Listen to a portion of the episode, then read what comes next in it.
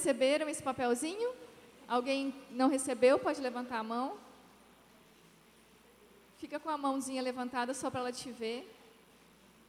Você recebeu? Queridas, eu preparei esse devocional para vocês porque é mais um momento agora para você colocar a sua vida diante do Senhor.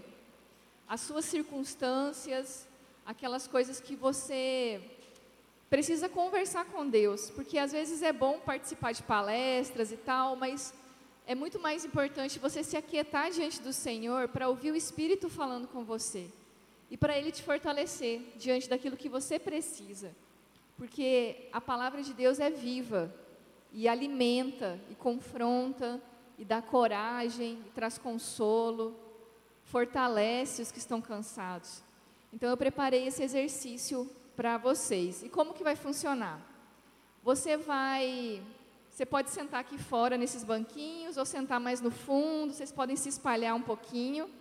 Vocês vão ler isso aqui com calma, em oração.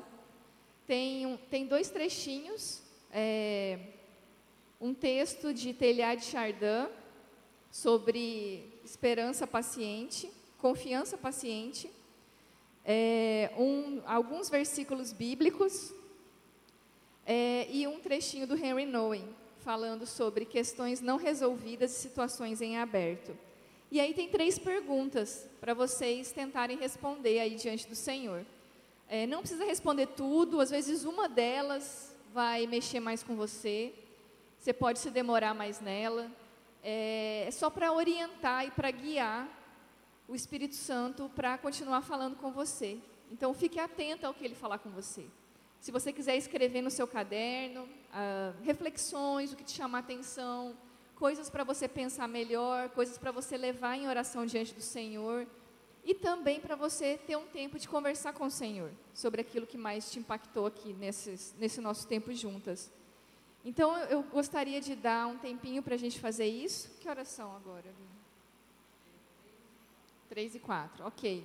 Três e quatro. Então, três e meia é, eu retomo então, e aí eu tenho algumas outras é, slides que eu quero comentar com vocês. E a gente tem um tempo novamente de perguntas, de compartilhar, de é, contar né, as histórias. Combinado? Então, fiquem à vontade, procurem um lugarzinho confortável, leiam em oração e deixem o Espírito Santo guiar vocês nesse momento.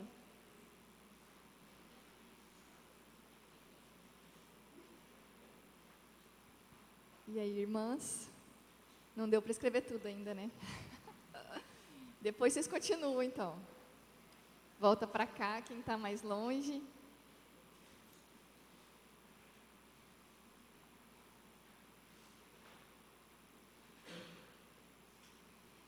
Quando eu faço esse exercício no Labri, geralmente eu deixo. É, a gente faz isso ao longo de uma manhã toda. Mas como ainda tem coisa para a gente conversar e terminar, né? E eu não quero estender muito. Não deu para deixar muito tempo. Mas esse papelzinho vai ficar com vocês. Depois, quando vocês estiverem em casa, é, vocês podem reler isso com calma e ter um tempo maior de oração e conversa com o Senhor também. Eu quero só destacar duas coisas que para mim é, me confrontaram muito né, e me ensinaram também, que é quando o Telhar de Chardin fala que no finalzinho, né, no último parágrafo desse primeiro poema, ele fala: dê ao nosso Senhor o benefício de acreditar que Sua mão está guiando você e aceite a ansiedade de sentir que você está em suspenso e incompleto.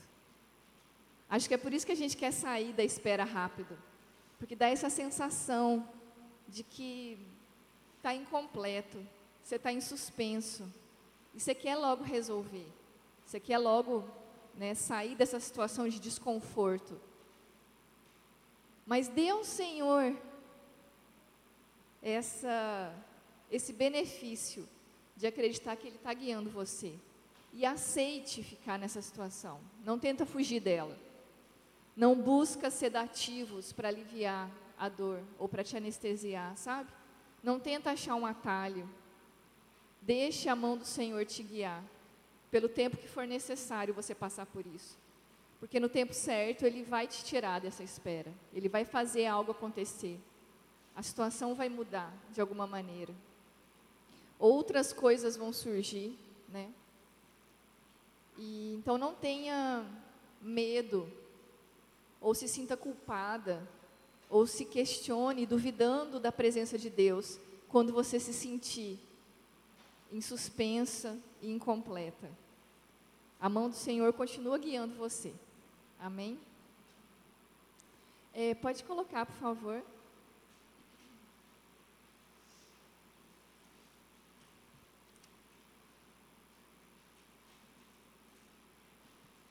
Só lembrando então do, do versículo que a gente leu ontem à noite, Paulo em Romanos 8, 24, diz assim: Recebemos essa esperança quando fomos salvos. Se já temos alguma coisa, não há necessidade de esperar por ela. Mas se esperamos por algo que ainda não temos, devemos fazê-lo com paciência e confiança. Então, agora nessa, nessa tarde, eu quero meditar com vocês rapidamente sobre o que, que significa a gente ter paciência na espera. Pode passar. Como você espera? Então, a gente falou sobre o que a gente espera, quem a gente espera, e agora eu queria refletir um pouquinho sobre como a gente espera. Ontem você preencheu, respondeu essa pergunta rapidamente. Às vezes você espera de maneira ansiosa, né? É, é desconfortável. É, você se rende às dúvidas, ao medo. Você se sente inadequada, se sente culpada, como se algo você que estivesse fazendo algo errado por estar passando por aquela situação de espera. E muitas vezes eu achei que só eu estava esperando, porque parecia quando eu olhava para as pessoas à minha volta que a vida de todo mundo estava indo bem mas que só eu estava passando por isso. Só que a gente sabe que isso não é verdade, né, irmãs? Com todo mundo aqui que compartilhou alguma coisa, todo mundo passa por situações de espera. Todo mundo. Como que você espera, então? E o que, que significa esperar com paciência e confiança? Pode passar, por favor. Bom, Deus nos fala, então, através de, do apóstolo Paulo, né, para a gente esperar com paciência. Hebreus 6,15 fala que Abraão esperou com paciência e recebeu o que lhe fora prometido. Aí a gente que leu a história, você fala assim, ele não foi tão paciente assim, né? Deu uns B.O. ali no meio. Essa nossa paciência não é perfeita, né, irmãs? Quando a gente olha e lê a palavra de Deus assim, não significa que o nosso coração nunca vai duvidar. Não significa que a gente nunca vai ter medo. A gente vai levantando, tropeçando, caindo, levantando, tropeçando, caindo. Então Deus nos dá fé para crer, mesmo que às vezes a gente tenha dúvidas e tenha medo ainda no nosso coração. É tudo meio misturado, sabe? Por isso você não precisa se sentir culpada ou achar que tem alguma coisa errada com você. É, porque é difícil muitas vezes, sim. Mas o Espírito Santo nos convida a prosseguir, assim como Abraão, que é considerado o pai da fé, não é? Vocês lembram? É, na história de Abraão tem vários detalhes. Ele tem, quando ele, ele vai, acho que para o Egito, e aí ele fica com medo lá do rei, e aí ele finge que a esposa dele era irmã dele, lembra? Aí o rei cobiça ela, dá uma confusão. Nossa, Abraão demorou para ele aprender a confiar em Deus. Foi uma longa jornada, errando e acertando, crendo e duvidando. Então não, não desperdiça a sua jornada até aqui, irmã, sabe?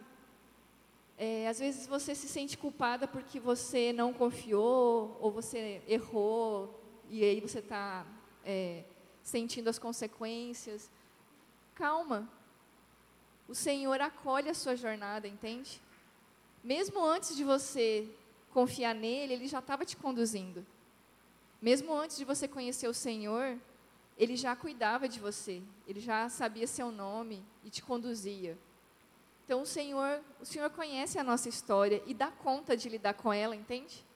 Não tem história que ele não possa mudar, transformar, restaurar. Não tem, não tem impossível para Deus.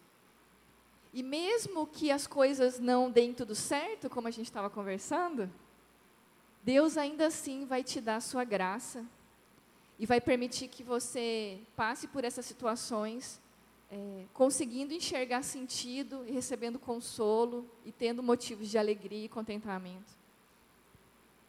Então, lembrem disso. Abraão esperou com paciência e recebeu o que lhe fora prometido. Tiago também fala: Por isso, irmãos, sejam pacientes enquanto esperam a volta do Senhor.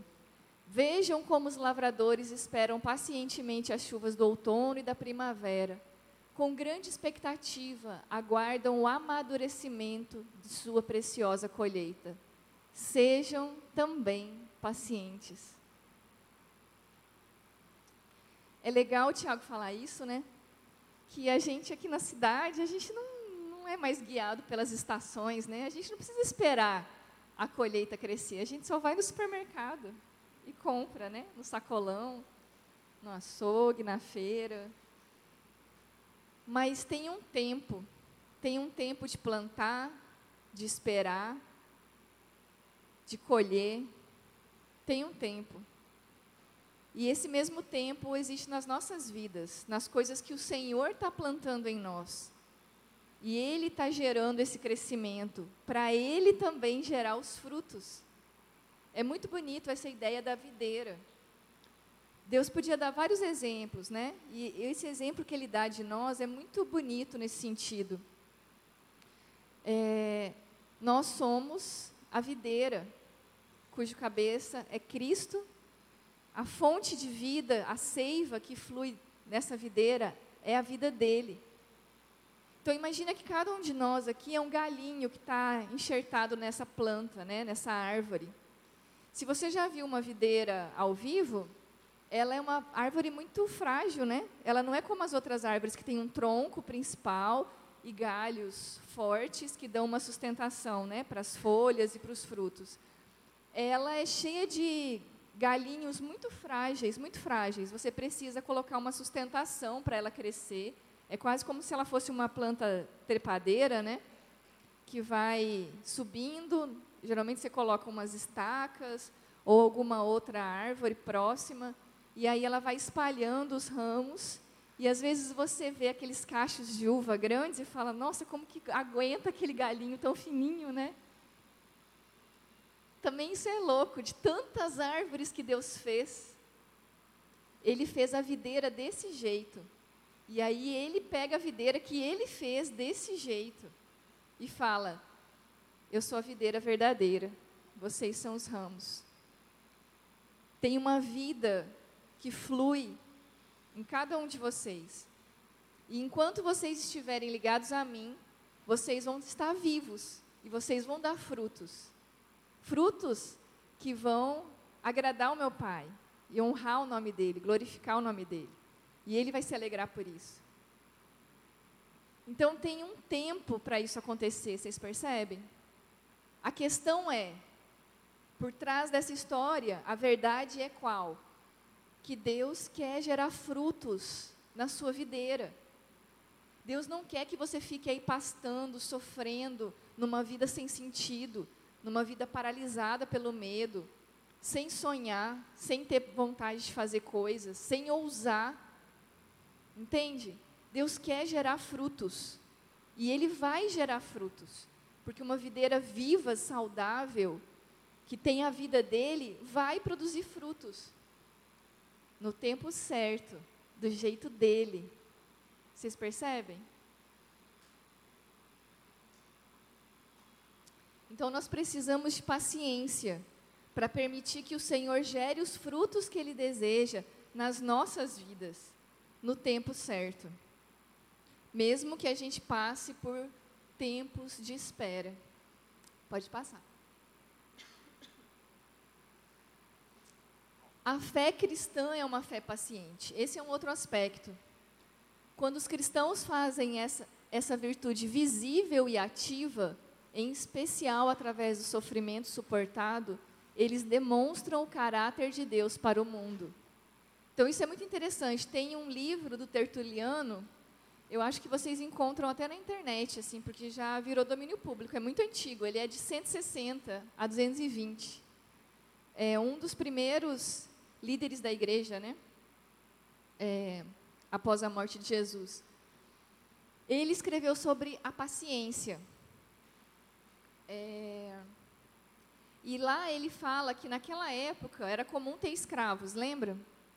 Então, quem era obrigado a ter paciência eram os escravos, porque eles não podiam fazer nada que eles desejavam, eles não tinham vontade própria. Um escravo não podia falar, ah, acho que hoje eu não vou trabalhar não, vou pegar um atestado aqui, vou mostrar para o meu chefe. Uh, ou simplesmente eu não vou aparecer. O escravo não tinha bens, não tinha propriedades, os filhos dele eram propriedade do seu senhor, e ele não tinha liberdade para decidir o que fazer. Então ele era obrigado a se submeter à vontade de um outro.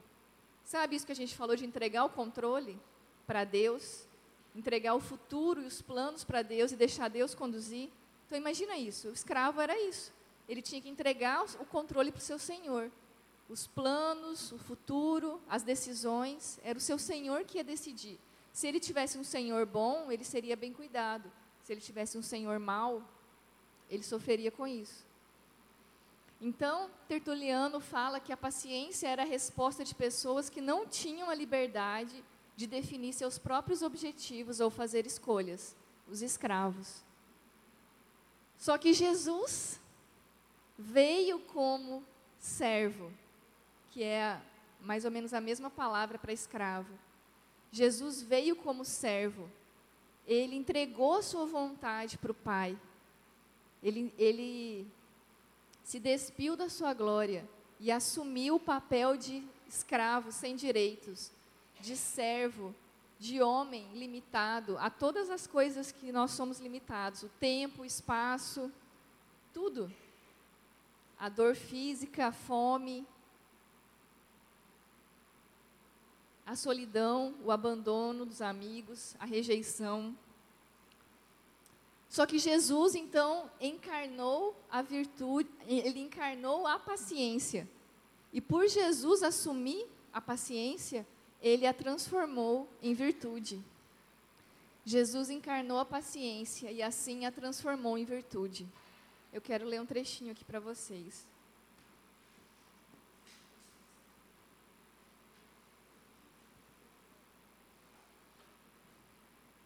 Na página 25, que é a espera de uma promessa,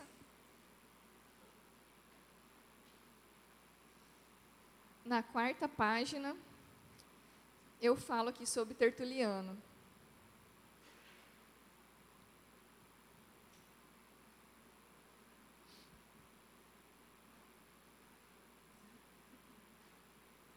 Tertuliano escreveu um tratado dizendo que Jesus encarnou a paciência e assim a transformou em virtude. O Filho de Deus viveu no tempo e esperou pacientemente o cumprimento da vontade do Pai, através de suas ações, escolhas, relacionamentos, morte e ressurreição. Ele obedeceu e submeteu sua vontade ao Pai. Ele não agiu precipitadamente não tomou o poder e instaurou o reino antes da hora. Não desceu da cruz quando o sofrimento se tornou insuportável. Jesus uniu a graça da fé com a virtude da paciência, a paciência de suportar o mal e o sofrimento, enquanto almeja algo de maior valor. A paciência de viver o já e o ainda não simultaneamente por isso, os cristãos não devem ser impacientes. Eles permanecem em um relacionamento constante com Deus, ligados à videira da qual recebem a vida, firmados nas promessas relatadas nas Escrituras, olhando para a ressurreição e a volta do Messias. confiam todas as coisas, incluindo suas próprias vidas, ao Deus que está fazendo tudo novo. E enquanto esperam, vivem plenamente o hoje.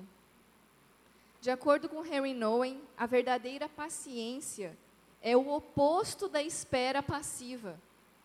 Sabe aquilo que as pessoas falam assim: ah, eu não posso orar por paciência, não.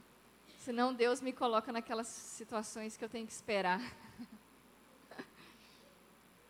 Ter paciência é o oposto da espera passiva, em que nós deixamos que as coisas aconteçam e permitimos que os outros tomem decisões.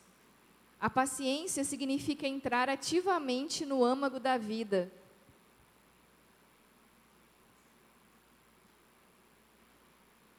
e suportar plenamente o sofrimento em nós mesmos e ao nosso redor. A paciência é a capacidade de ver, ouvir, tocar, saborear e cheirar, tão plenamente quanto possível, os acontecimentos íntimos e exteriores da nossa vida. É entrar em nossa vida com os olhos abertos, com os ouvidos atentos e com as mãos atuantes de forma que realmente possamos reconhecer o que está acontecendo. Então é muito legal o Harry Noy trazer isso, porque assim, o que, que é ter paciência? Ter paciência é não fugir, é não buscar anestésicos para aliviar o que eu estou sentindo. E o que, que acontece quando você, às vezes, por exemplo, é, sei lá, pessoas que bebem para aliviar a dor elas não conseguem discernir direito o que está acontecendo. Elas ficam tontas, elas perdem, às vezes, é, a capacidade de pensar e de enxergar quando elas bebem demais, não é verdade? Então, ter paciência é não buscar subterfúgios para aliviar o sofrimento e a dor. É viver o que está acontecendo aqui no presente. É enxergar, é perceber, é viver o que, o que precisa ser vivido é receber isso que o Senhor te traz para viver, dependendo dele, confiando nele. É viver o presente, não fugir do presente. Pode passar. Esperar, portanto, não é algo que acontece de vez em quando, apenas com algumas pessoas e que temos que evitar. Esperar é a forma que Deus escolhe para se relacionar conosco. Nosso anseio nos fará buscar a Deus e conhecê-lo em Sua palavra. Nesta mesma palavra encontraremos as Suas promessas para nós promessas de um futuro e de um presente. Então, esperar não é facultativo, né? Ah, não, pula isso aqui da minha da minha história, Deus. Esperar é o método que Deus escolhe para se relacionar conosco, para nos ensinar e nos transformar. E a gente tem vários tipos totalmente diferentes de esperas, maiores, menores, mais simples, mais complexas, é, mais passageiras e mais duradouras. Mas uma questão é, o nosso anseio por querer que essas coisas se realizem vai nos levar a buscar Deus e a Sua palavra. E nessa palavra Ele vai nos dar promessas que vão nos ajudar a manter a esperança. Porque só esperam os que têm esperança. Pode passar. Eu quero ler mais um trechinho para vocês.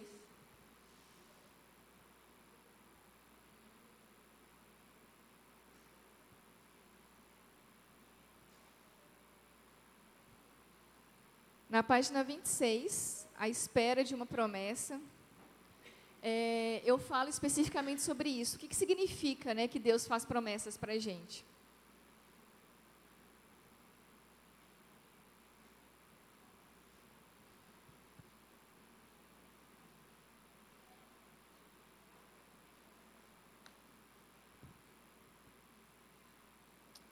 Paciência e confiança são necessárias. Podemos ser pacientes e viver o presente, porque podemos confiar em Deus e em Suas promessas. Podemos confiar em tudo que Ele diz e faz agora em nossas vidas.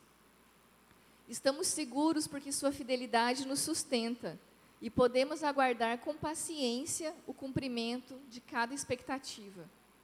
J.C. Riley afirma que as promessas são os meios pelos quais Deus se agrada de se aproximar da alma do homem. Esse é o livro Santidade. É um tijolo, gente. Não sei se vocês já viram esse livro. Santidade, sem a qual ninguém verá o Senhor. Sabe esse versículo? Então, esse é o nome do livro, tá? Escrito Santidade, bem grande. Ele é um tijolão, assim, deve ter, sei lá, 800 páginas. É um clássico. Um dia vocês têm que ler esse livro. Um dia. E aí o Riley, nesse livro, ele fala isso. As promessas são os meios pelos quais Deus se agrada de aproximar da nossa alma. Deus continuamente induz o homem a ouvi-lo, obedecê-lo e a servi-lo, comprometendo-se a fazer grandes obras se ele tão somente crer e prestar atenção em Deus. Em resumo, como disse o apóstolo Pedro, nos têm sido dadas as suas preciosas e muito grandes promessas. Aquele que misericordiosamente determinou que toda a Escritura sagrada fosse escrita para o nosso ensino, também demonstrou seu perfeito conhecimento da natureza humana, ao deixar espalhada por todo o livro uma riqueza perfeita de promessas. Promessas apropriadas para todo tipo de experiência e todo tipo de condição de vida. Ele parece dizer: Você quer saber o que eu prometi fazer a você? Você quer? Você quer saber o que eu prometi fazer a você? Você quer ouvir quais são as minhas condições? Então, tome a sua Bíblia e leia.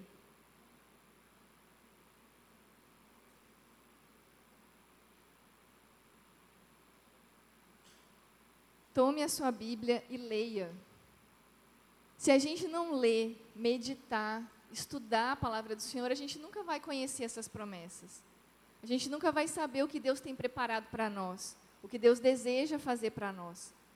E realmente, Ele espalhou isso ao longo de toda a Bíblia.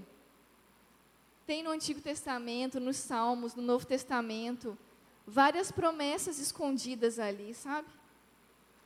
É, como pedras preciosas que você tem que cavar para você encontrar. Muitas pessoas leem e não veem nada, enquanto que outras encontram esse tesouro.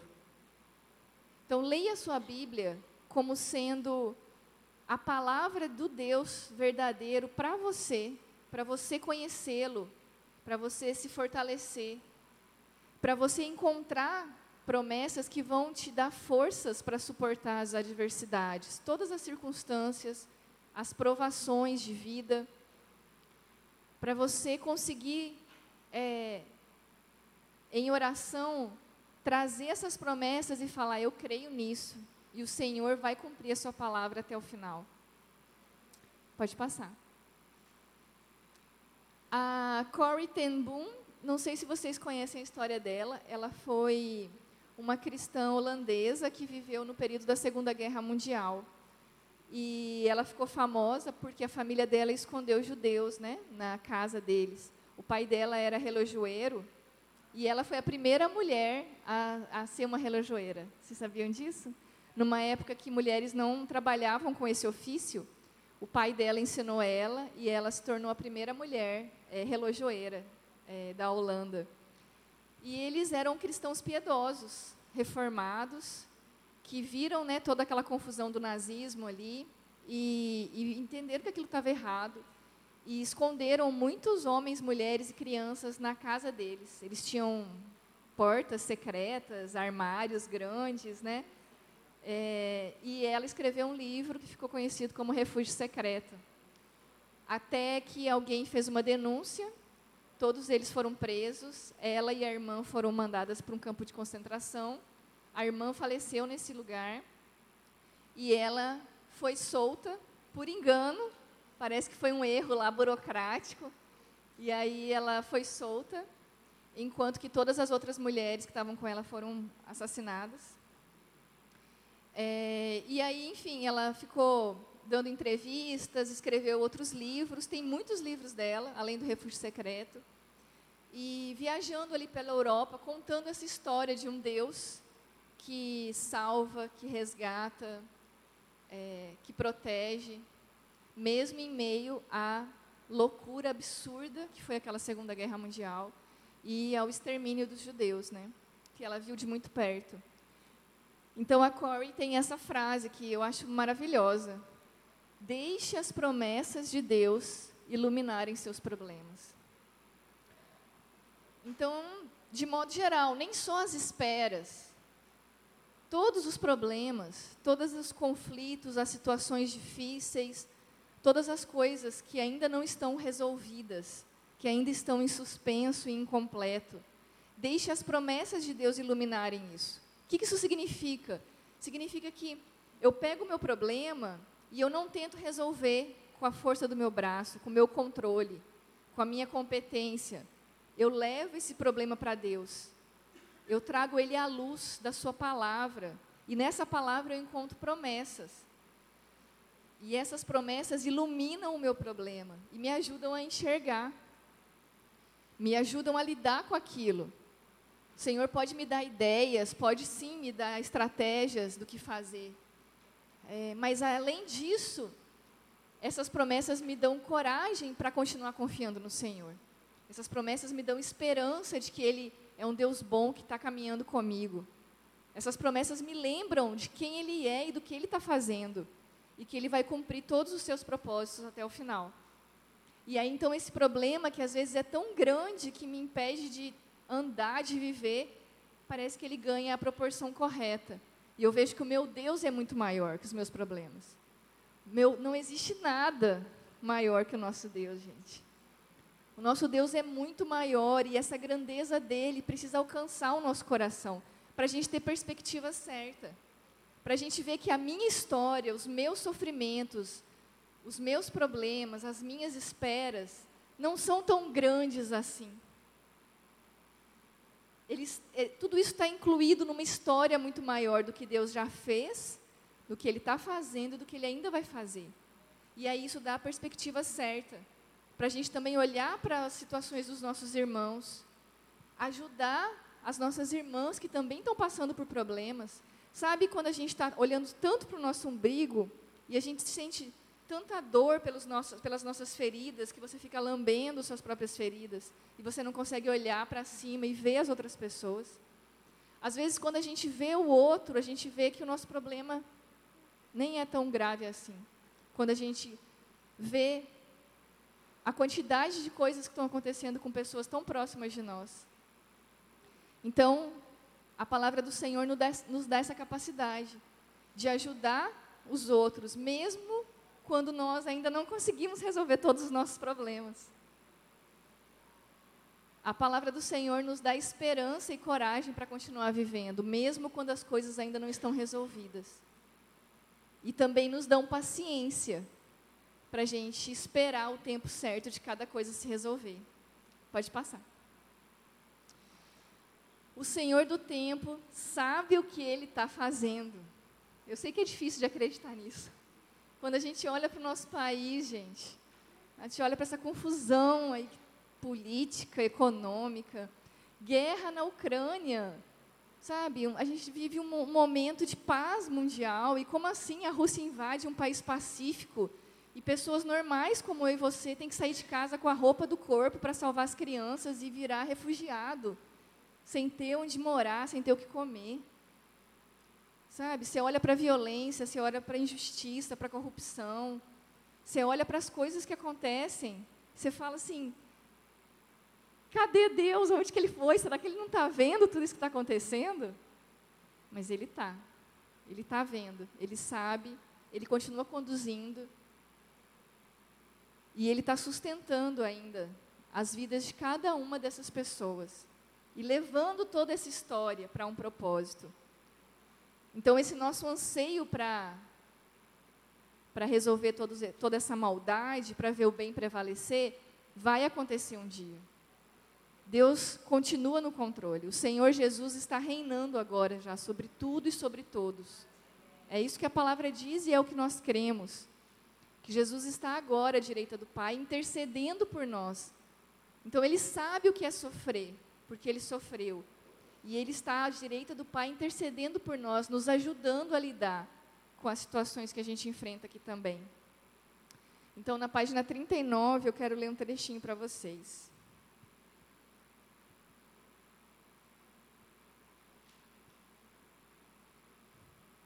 É, o tempo olhando ao redor. O último parágrafo dessa página 39 fala assim: Deus sabe exatamente o que Ele está fazendo na vida e no tempo de cada um de nós. Ele não se atrasa, nem se adianta na realização de nenhum evento. Você já pensou nisso? É, um dia eu vi uma piada, é, tipo uma charge, assim, né? Aqueles desenhos que fazem Deus como se fosse um velhinho de barba. Aí ele estava assim, né? Um velhinho de barba, meio que ocupado, fazendo alguma coisa lá no céu.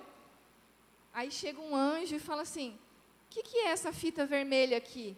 Aí Deus olha, ah, esqueci de uma coisa, sai correndo, e aí ele segura a mão de Abraão, na hora que ele ia matar o filho. Você imaginou isso? Deus lá distraído, e aí ele não vê uma coisa importante que está acontecendo com você? Não tem como, gente. Não tem como isso acontecer. Deus não se atrasa nem se adianta na realização de nenhum evento. Imagina Deus ansioso. Ai, eu quero fazer logo, eu quero fazer logo, eu quero fazer logo. Mas não pode fazer ainda, não é a hora. Ai, mas eu quero fazer, eu quero fazer, eu quero fazer. Aí ele faz e aí, nossa, não era a hora e dá errado. Ele não se atrasa, ele não está ocupado, ele não está distraído, nem é ansioso para resolver logo. Claro que ele quer resolver logo, no sentido de que ele quer destruir o mal completamente. Se isso nos incomoda, imagina Deus, gente, que é santo e bom e justo. É claro que ele quer ver o mal completamente eliminado. É claro que ele quer ver o pecado totalmente fora da sua criação. Mas ele não é ansioso. Deus pacientemente conduz a história de cada uma de nós.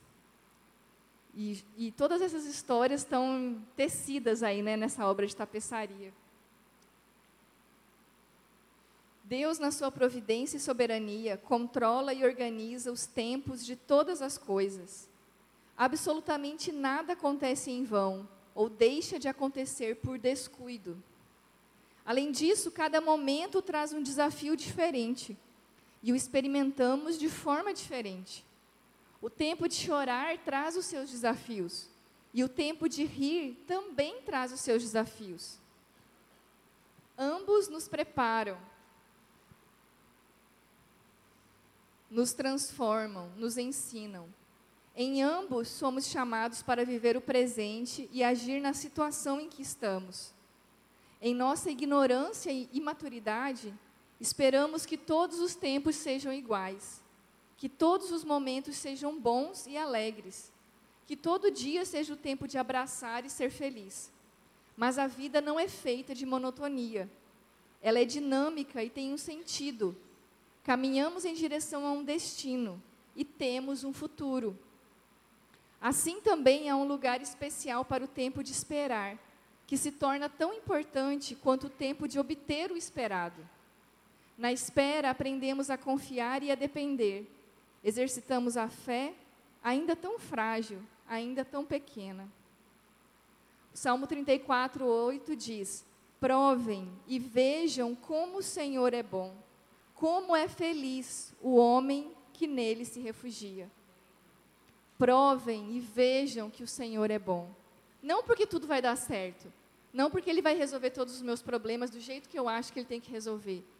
Não porque eu vou ser feliz para sempre, agora, aqui. Mas porque Ele está presente comigo. E é feliz a mulher que nele se refugia. Porque Ele atende o clamor do nosso coração, sim. Ele traz alívio, Ele restaura, Ele muda, Ele faz algo novo surgir. E Ele deseja manifestar isso nas nossas vidas aqui também. Pode passar. Temos um alvo, um objetivo a alcançar. Estamos participando de uma corrida e buscamos um prêmio. Por isso, vale a pena o esforço e a espera a dedicação e a disciplina, a fé e a esperança serão recompensadas. Então eu quero encerrar com essas palavras e abrir para vocês, irmãs. É, eu vou ler só mais um trechinho. De que vale a pena esperar, porque a fé e a esperança serão recompensadas. Lá em Hebreus fala que a esperança é uma âncora. Vocês lembram disso? Um barco ou um navio, né? Para ele não ser levado pelo mar, pelas correntezas, a âncora é uma segurança que vai permitir que ele chegue no lugar que ele tem que chegar, enfrentando ventos e tempestades, porque a âncora vai dar firmeza. A esperança é como a âncora da nossa alma, que podem vir as tempestades, mas o Senhor vai manter esse barco inteiro. E Ele vai conduzir a gente para casa. Ele vai conduzir a gente até o final. Então, não despreze a sua jornada até aqui.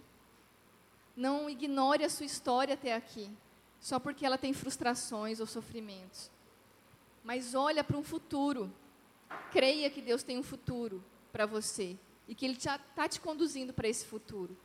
E que a espera e a esperança não serão em vão. Pode passar. Eu vou ler só um trechinho que está aqui também na página 42.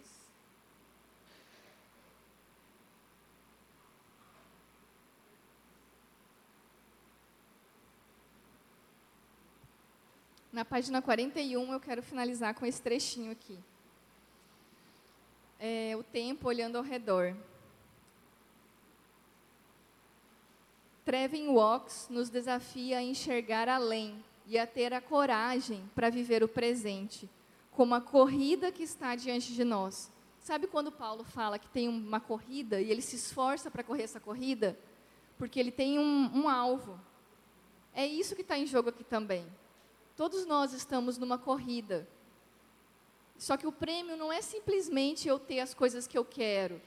O prêmio, gente, é esse futuro para o qual Deus está nos conduzindo. Aonde essas coisas que nós vivemos aqui estão nos preparando para isso. Então, olha que legal que ele fala. Eu vou adaptar aqui que ele fala homens, eu vou falar mulheres. Oh, mulheres de pouca fé. Nossa queixa sobre o tempo atual dá voz ao ressentimento que sentimos, porque estamos enfrentando desafios nesses dias. Essa queixa diz a Deus: Você me colocou no tempo e no lugar errados. Eu não gosto da tarefa que você me deu. A qual imagino Deus dizendo: Minhas preciosas filhas, este é o seu tempo. E então todos os santos que se aglomeram nas arquibancadas do grande Coliseu Celeste, as, te as testemunhas fiéis escondidas pelas nuvens, levantam-se, animam-nos e dizem: pare de resmungar sobre a corrida e comece a gemer em antecipação da vitória. Corra! Este é o momento de saborear a tensão, de se alegrar com o trabalho e de ver as barreiras como pontos de referência. A glória de correr a corrida é que ela é difícil. Mas a gente já sabe o final dessa corrida. O Senhor já garante que vai dar tudo certo no final. E nós vamos viver felizes para sempre. A gente sabe qual é o final dessa corrida. Mas até lá tem muita coisa para a gente viver. Então não desanimem. Não desanimem, corram a corrida que é colocada diante de vocês. Amem essas pessoas que Deus colocou na sua vida. Cuidem das suas casas, das suas famílias. Trabalhem nos seus trabalhos, se esforcem, façam, façam tudo com cuidado. Estejam presentes na igreja, sejam igreja. Cuidem uns dos outros, carreguem os fardos uns dos outros. Para de resmungar. Corre, corre tem uma vida acontecendo agora. O Senhor Jesus está com a gente. Ele já passou por tudo isso, entendeu? E Ele está com a gente, intercedendo por nós. O Espírito Santo habita em nós. Ele dirige os nossos passos, nos dá, nos dá discernimento, sabedoria e encorajamento. Então não tenha medo. Para de deixar o medo te paralisar. Agora é hora de correr. Tirar o peso que embaraça os nossos pés e que atrapalha a gente de correr a corrida que está diante de nós. Porque tem muita vida para ser vivida. E isso é só o começo, meus irmãos. Amém.